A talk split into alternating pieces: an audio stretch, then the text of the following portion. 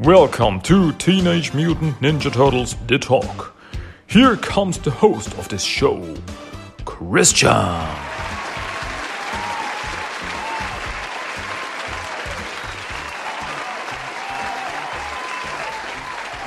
Ladies and gentlemen, welcome back to another episode of Teenage Mutant Ninja Turtles The Talk.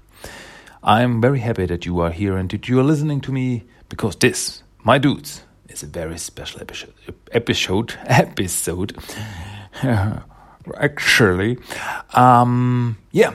Welcome to episode number seventy-five in English of Teenage Mutant Turtles: The Talk. My name is Christian. I am your host, and I welcome you back once again. Yes, it's good to be back. It's good that we are here, and boy, this is it. This is the episode you have been waiting for.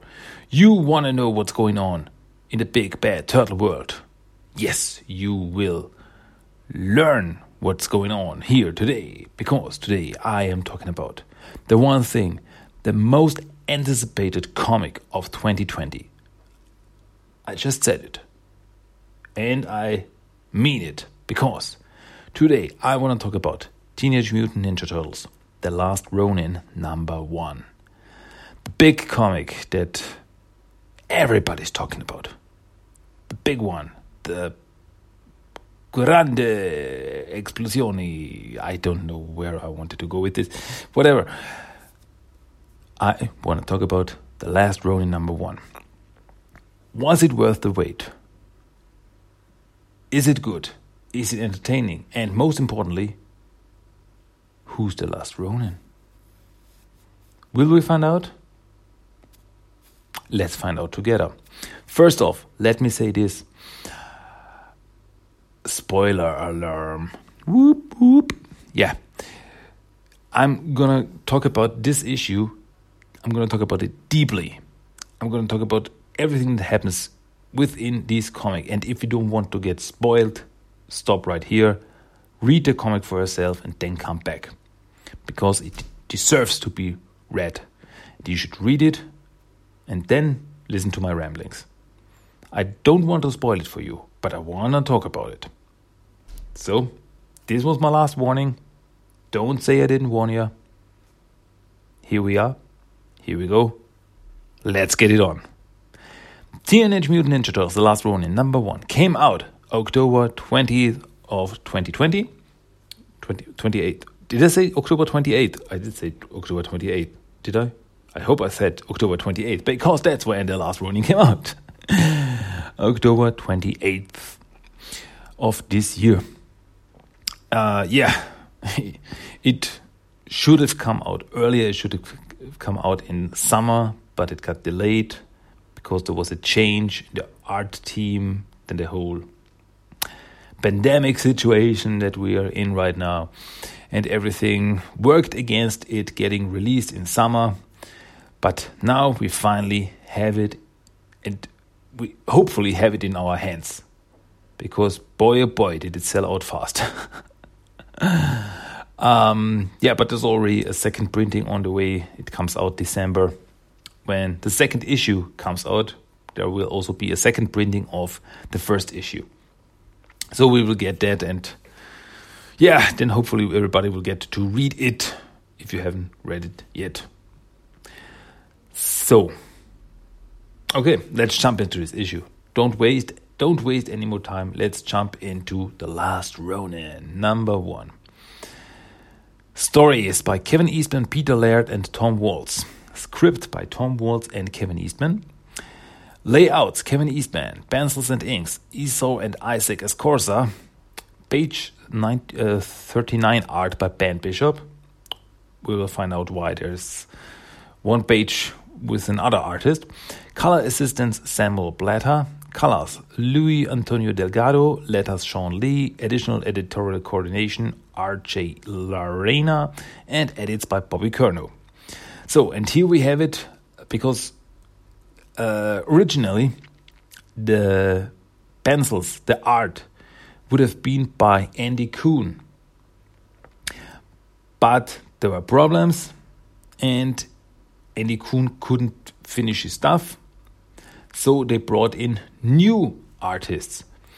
And art wise, started the whole thing over, which is also a reason why this whole thing got delayed. Uh, there were also some preview pages uh, and an Ashcan edition of this comic with the first, I think, six uh, pages with the art by Andy Kuhn. It was already there, it was already done. But then they changed the art team to the Escorza brothers. Uh, I'm just gonna call it that. and now we have a complete new art style. And let me say this I liked what I saw from a preview. I really liked Andy Kuhn's style here. It fitted the tone perfectly for me. This dark and gritty stuff, it works really, really good with Andy Kuhn's art style. And it would have worked in this comic. But okay, they changed the art team. Okay, what will it look now? Because I don't know these guys. I don't know Esau and Isaac Escorza. I don't know them. But I can tell you this the art is awesome. These guys really sell it. These really work so good. It works so well. It so looks really great. It, they have a, a dark style, a, a more detailed style maybe than Andy Kuhn, but really good. It re looks really good. I I'll probably say it a few more times here in this podcast episode, but you should really check it out for yourself. You should really check out the pages for yourself just for the art because it's really, really good. I really, really like it. It's awesome. Okay, without further ado, let's jump into this comic. The comic opens without any. Uh, information without any prologue or anything. It jumps right in. We see our protagonist of this whole story, uh, a mutant turtle, dressed up in ninja clothing with uh, lots of ninja stuff, uh, ninja weapons.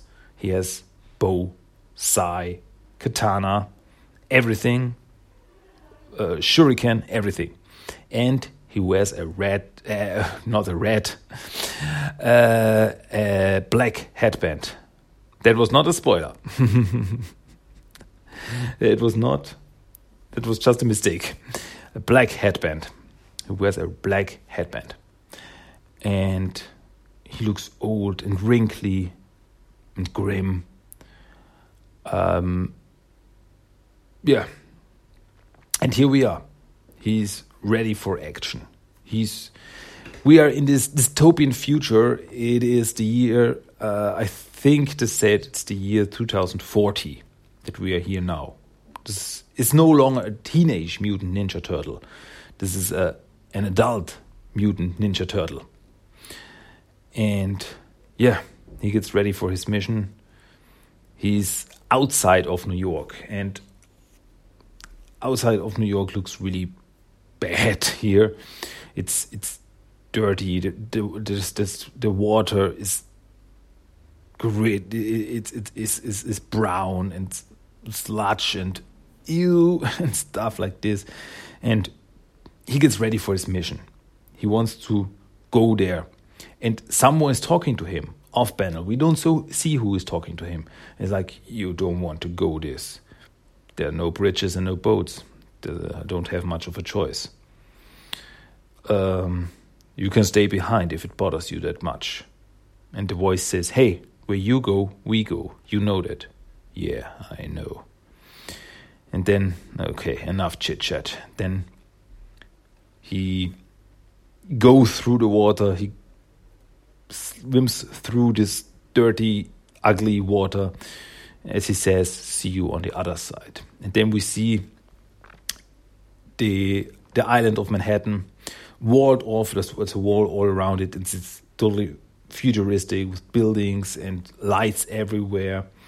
But around it, this dark water. There are no bridges and anything to get inside.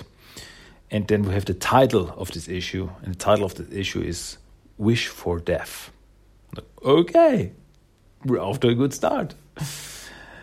The Ronin crawls through the sludge and he gets to the to the wall uh, to the wall uh, he's outside New York.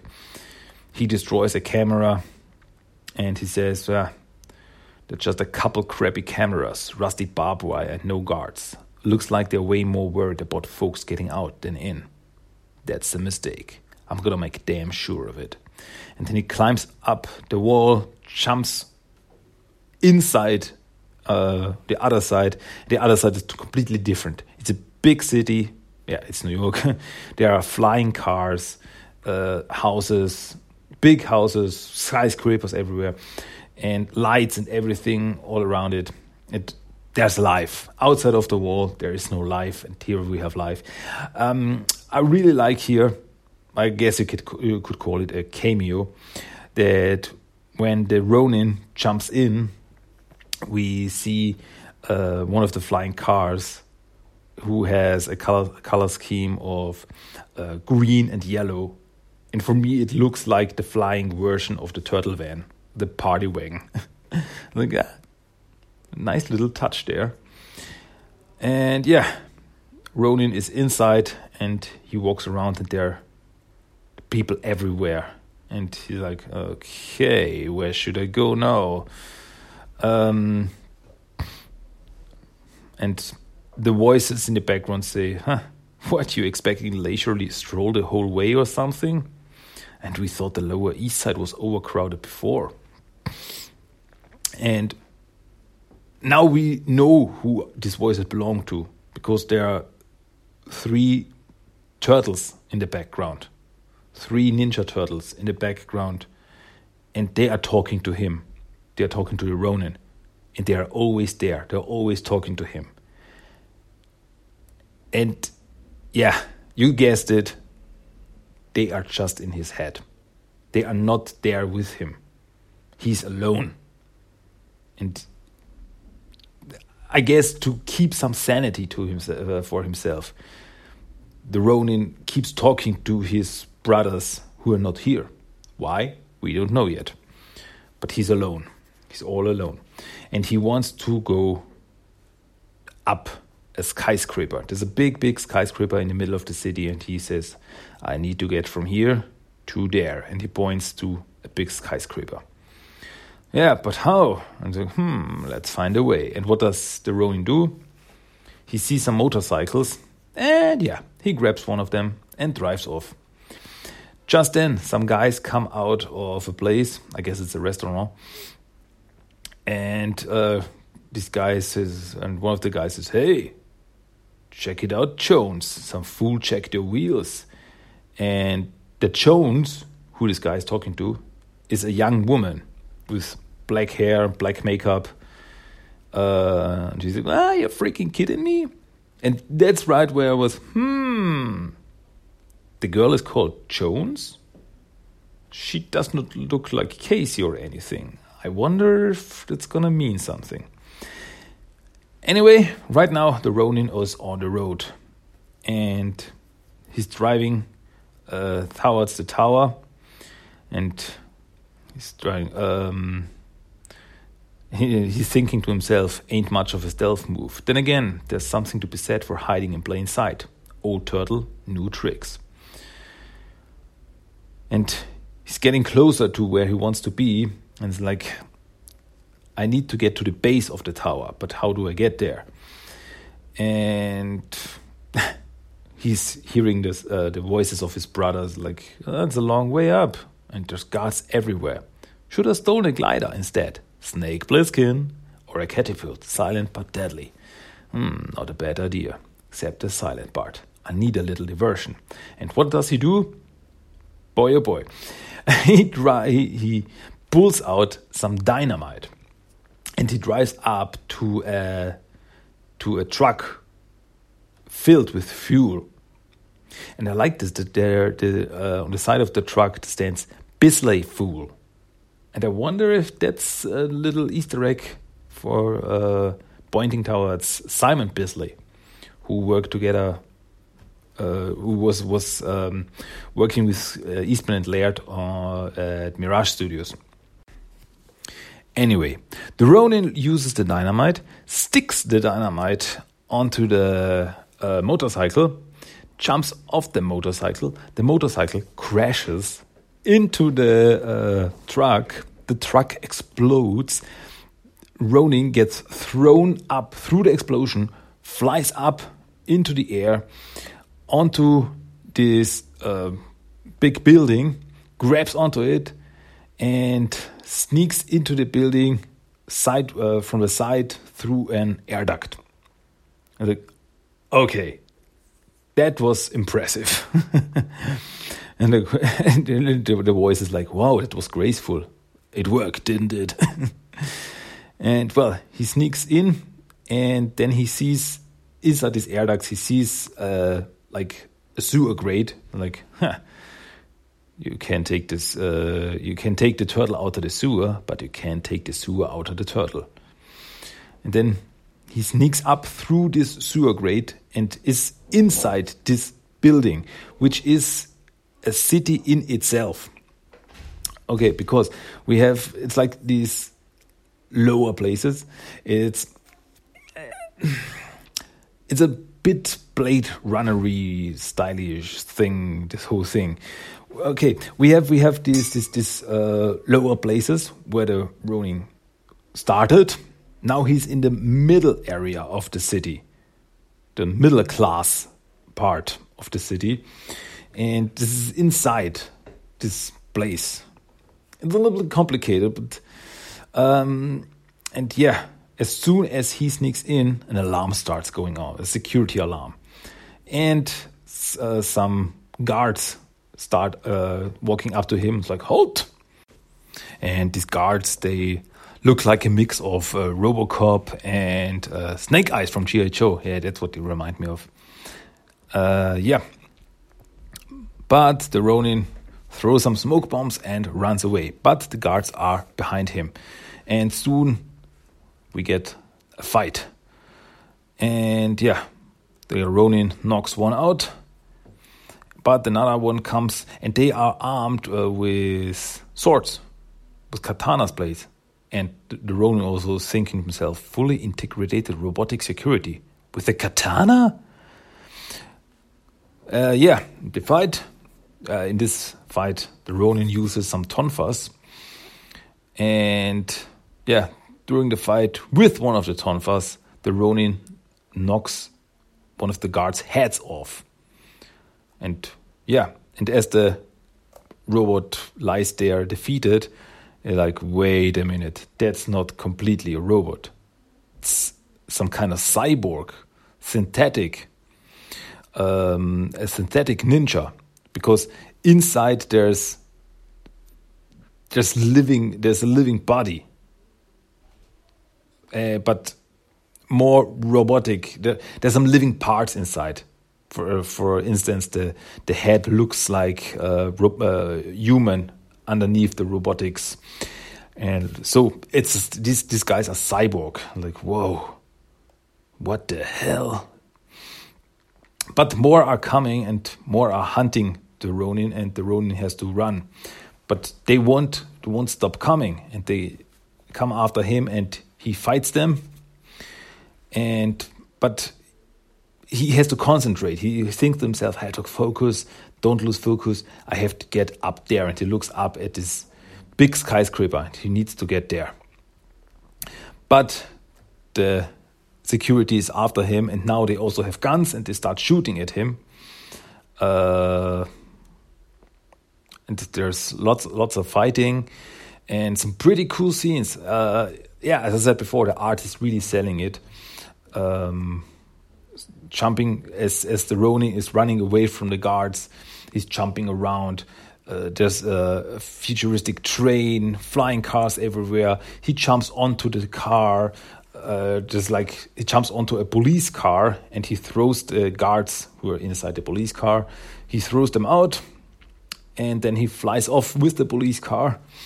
Uh, but he can't control it, and it crashes, and, and like smooth moves, like the voices, ah, whatever, shut up.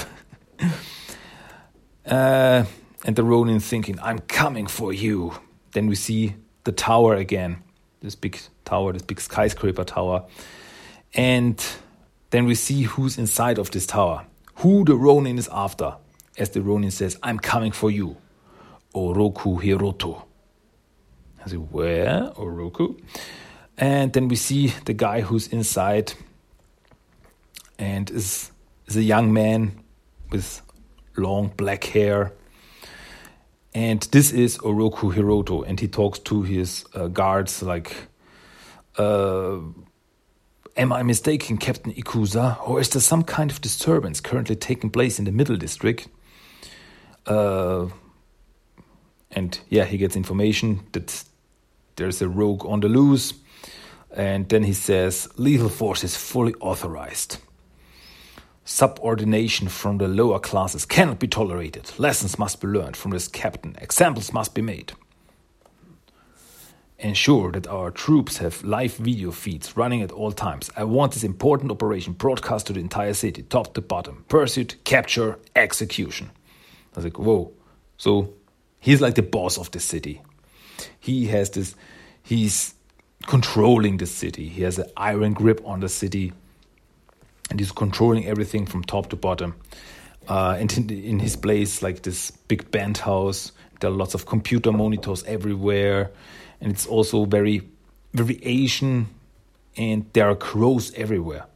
Inside, there are lots and lots of crows flying around, and like reminding me of, yeah, of the crow. um, and as uh, we see the Ronin running away, running around again, uh, he's thinking to himself, Oroku Hiroto, so-called master of the Foot Clan, Karai's bastard son, the Shredder's grandson. From the day we were born, our our father trained my brothers and me to fight in the war between our families, for respect, for honor, for revenge. And now, after decades of murder and death, I've had enough. So, now we know who Oroku Hiroto is, who the Ronin is after. He is the son of Karai. Okay, the Shredder's grandson. So, that's now where I thought, okay, this can't take place in the Mirage continuity. Because in the Mirage continuity, Shredder and Karai were not related. So, um, but at the same time, I stopped thinking, okay, stop thinking about continuity. This is its own continuity. This is like an alternative future. But we now know that in this world, Karai is Shredder's daughter. So, okay.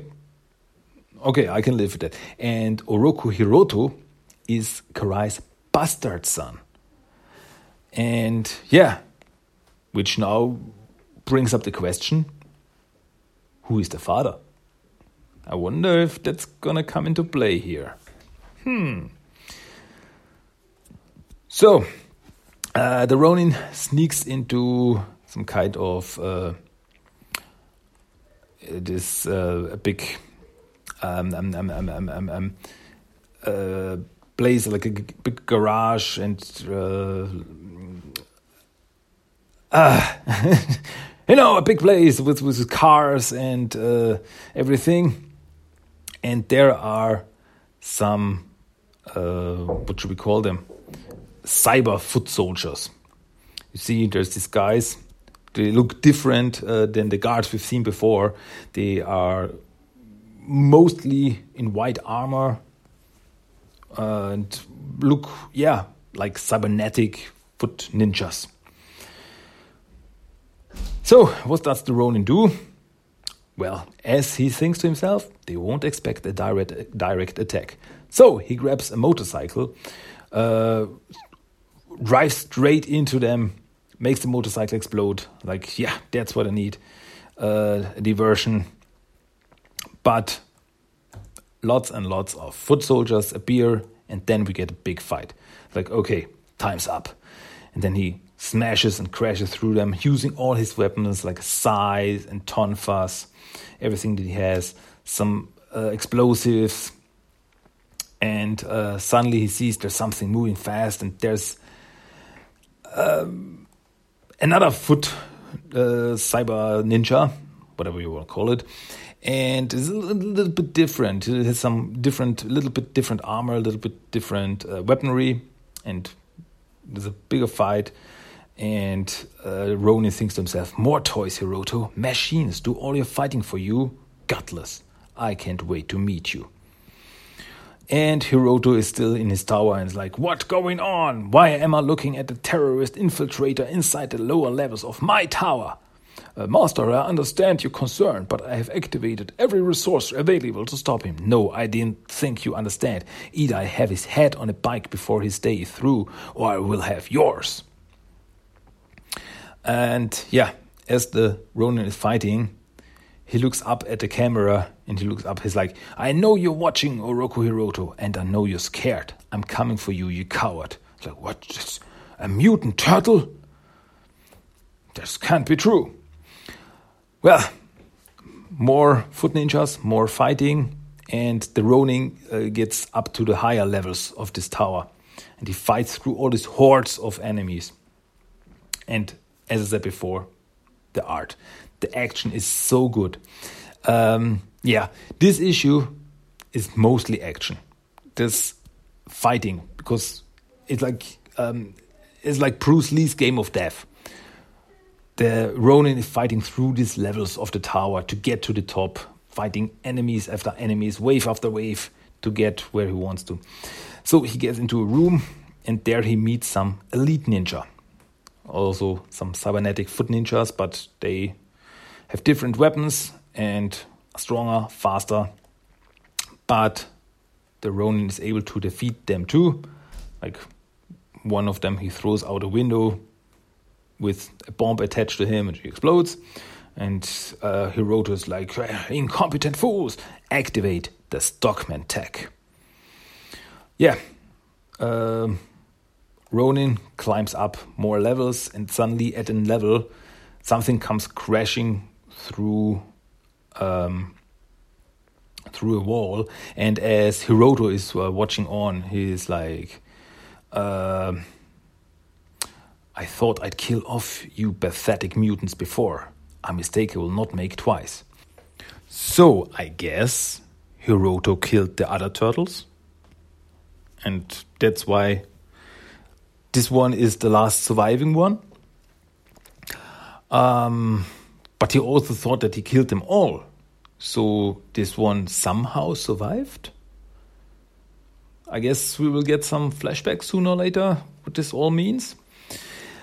Anyway, the Ronin is attacked by something that crashes through the wall, and these are flying Mousers.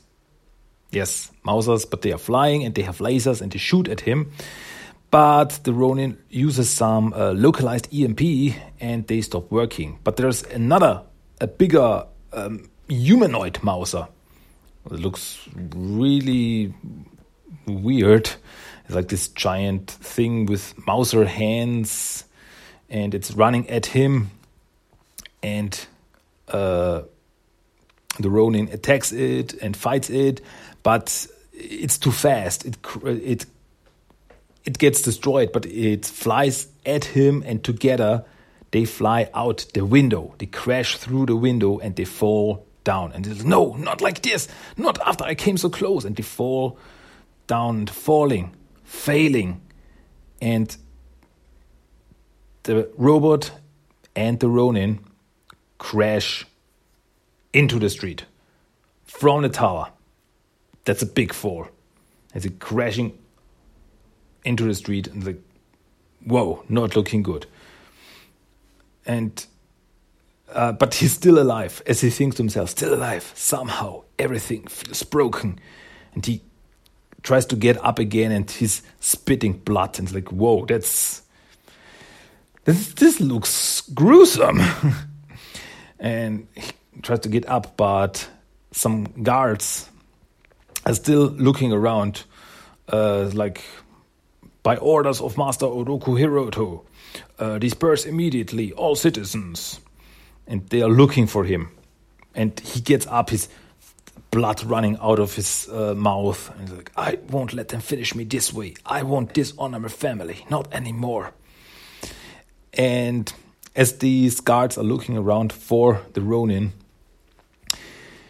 the guys from earlier, the one that the Ronin stole his bi- uh, the bike from, are standing around along with the other citizens, and the the young girl who was called Jones earlier is also there, and she's like, "Hey, uh, you're looking the dude you're looking for. He's not dead. He took off that way," and she points at the opposite direction, at the opposite direction, not where it's really is, like this way. And uh, all foot units, the terrorist is still alive. The, the redirect pursuit towards Central Park. Yeah, yeah, right. And like, hmm. Um, but the girl's walking the other way, where she saw that the Ronin was going. And she sees blood. She's like, whoa, this guy's bleeding out big time. And the blood's leading her to a manhole cover. And down he went. Meanwhile, Hiroto, he's pretty satisfied with himself. Ah, ha, ha. His petty desire for revenge crushed along with his abdominal body. A foregone conclusion, of course. The foolish beast actually believed he could destroy me and settle some archaic family feud. Me? Ha! The horrid imbecile never had a chance. Which does beg the obvious question if vengeance was the why of the creature's clumsy assault, what then was the how? As in, how the hell was he even alive to command such idiocy? I wiped those dreadful things from the face of the earth a decade ago. It does make one wonder. No matter. And then he walks up uh, to uh, like a glass coffin, uh, which is like um, like a stasis tube, and inside is a is a woman and he walks up to it and is like, No matter, you need not worry.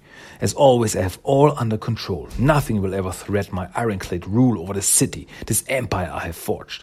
And you will always be here to share in my glory and to witness as I finish all that you could not. Dearest mother. So, this woman inside this stasis tube, sleeping, I guess, is Karai but we don't know. Is she still alive inside there?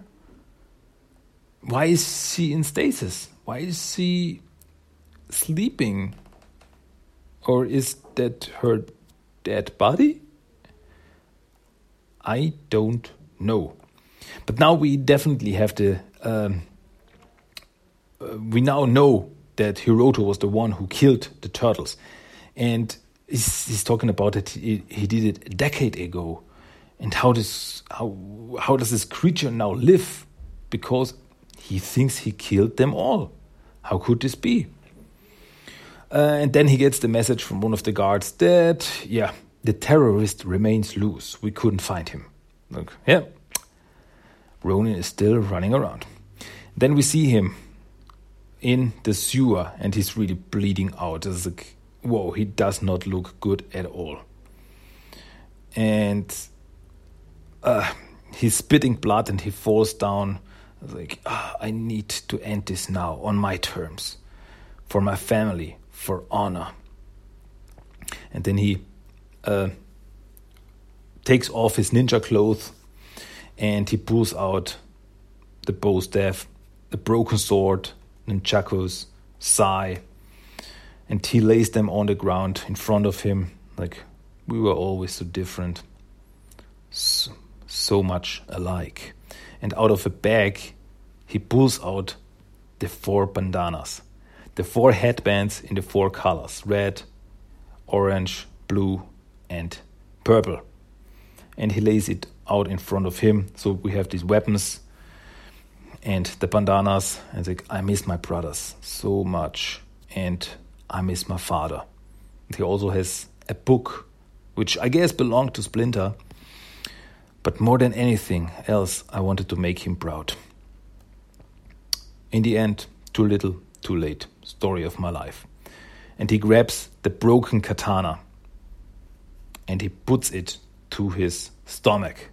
Like, I'm sorry, father, I failed. Please forgive me. And he's about to commit seppuku. I was like, whoa.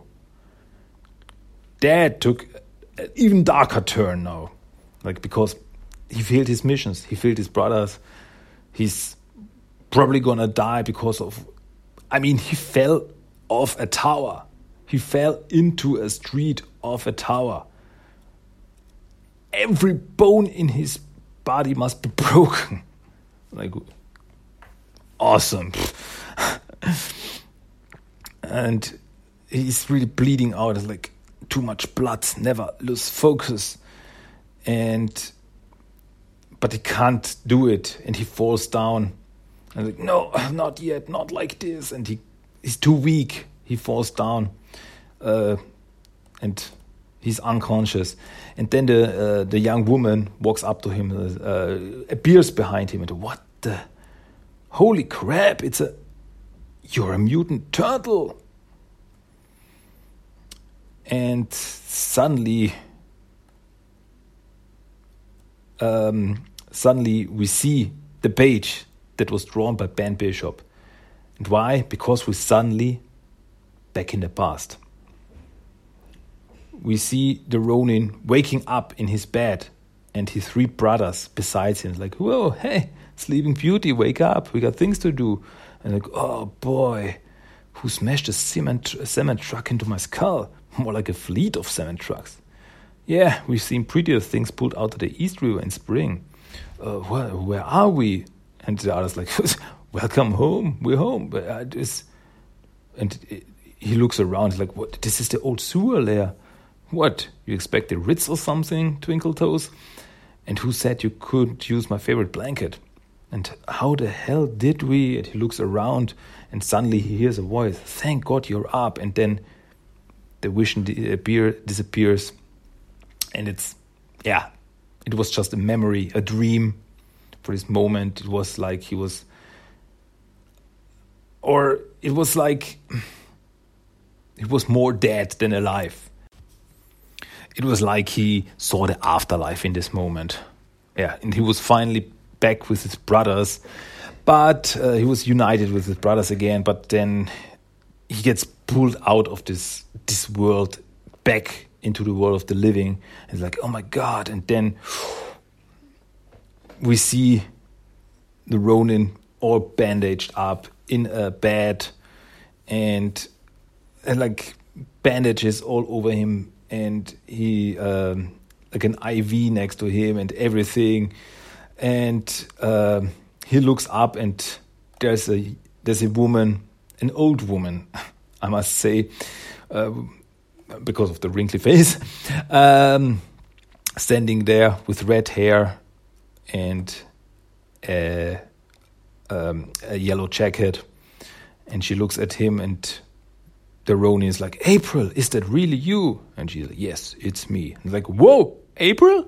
Did not, I did not expect to see you here. Uh, and she's talking to him, and I'm so relieved to see you awake. You really had me worried, mister. But who were you just talking to, Michelangelo? To be continued. I was like, what?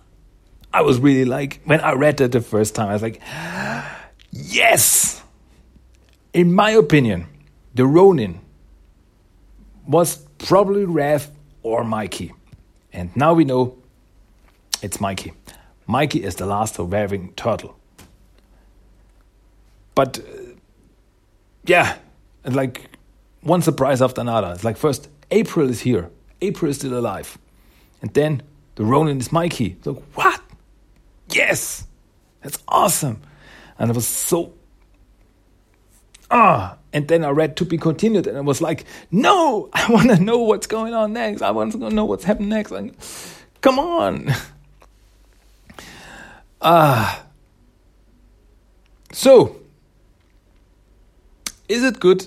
In my opinion, oh yes, it is really good. Whoa, first issue. Just the first issue is like so much going on we get thrown into this world. And we have no idea what's going on. What is who is the Ronin? What is his mission? What happened to his brothers? And then we get some bits and bytes of what's going on. What happened in the past. I guess we're gonna see more of this in the miniseries, but right now it's like, wow, so much going on. But most of the comic is action. Most of the comic is fighting, lots of action, as the Ronin, Mikey, is fighting to get to Hiroto. Like fighting these guards, fighting these ninjas, fighting these robots, fighting, fighting, fighting. It's very Eastman like because Eastman loves to draw to draw uh, action to make very action packed stories, and it's fine. I liked it. I like this, and it really worked with this.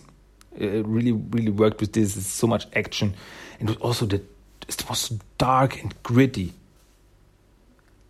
In my opinion, guys, if you want dark and gritty turtles, grab this comic, get it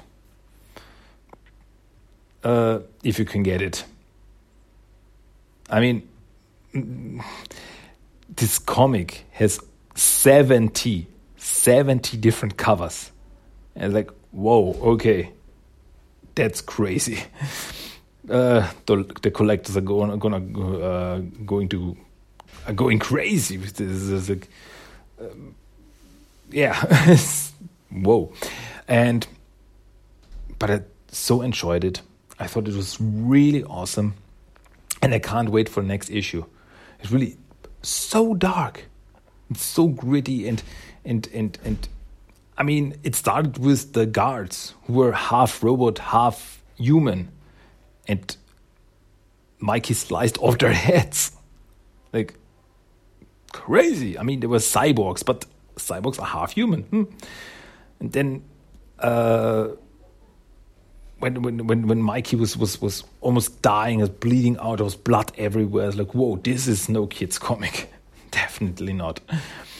And then he was about to commit seppuku, like, dude, it was it has a very Mirage feel to me, very Mirage Studios feel to me, I freaking love it. And the art is really really good. Everyone should check it out for himself and then at the end, the reveal. I wasn't sure if we would get the reveal who is the Ronin in the first issue, and there we have it in the on the last page of the first issue. We now know who is the Ronin. Well, yeah.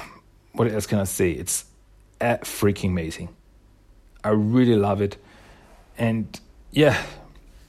Ah, it's too bad that it's it is a bi-monthly book, but it is a double-sized book, so uh, it's I guess okay. but yeah, I would love to just get it to read it all through right now. if I would have the complete collection of this miniseries or anything, I probably would read it through from start to finish and not put it down until I'm done. Really, it's I so enjoyed it and I'm so looking forward to where this is going. Um, I mean, what happened to Karai, for instance? Who is the father of Hiroto? And what about this girl, this wo young woman, the young woman who's called Jones? Who is she? I have a suspicion. I'm not going to say it. I have a suspicion who it could be. Um, but yeah, she's gonna play some part in this whole story. I guess. I think. I don't know it, I, but I think. So, in my opinion, is the issue good? Yes. Should you read it? Yes. Is it off to a good start? Yes. Am I looking forward to more issues? Yes, yes, and yes. Yeah, what else can I say? It's just cool. It's yeah. It it was worth the wait. Absolutely.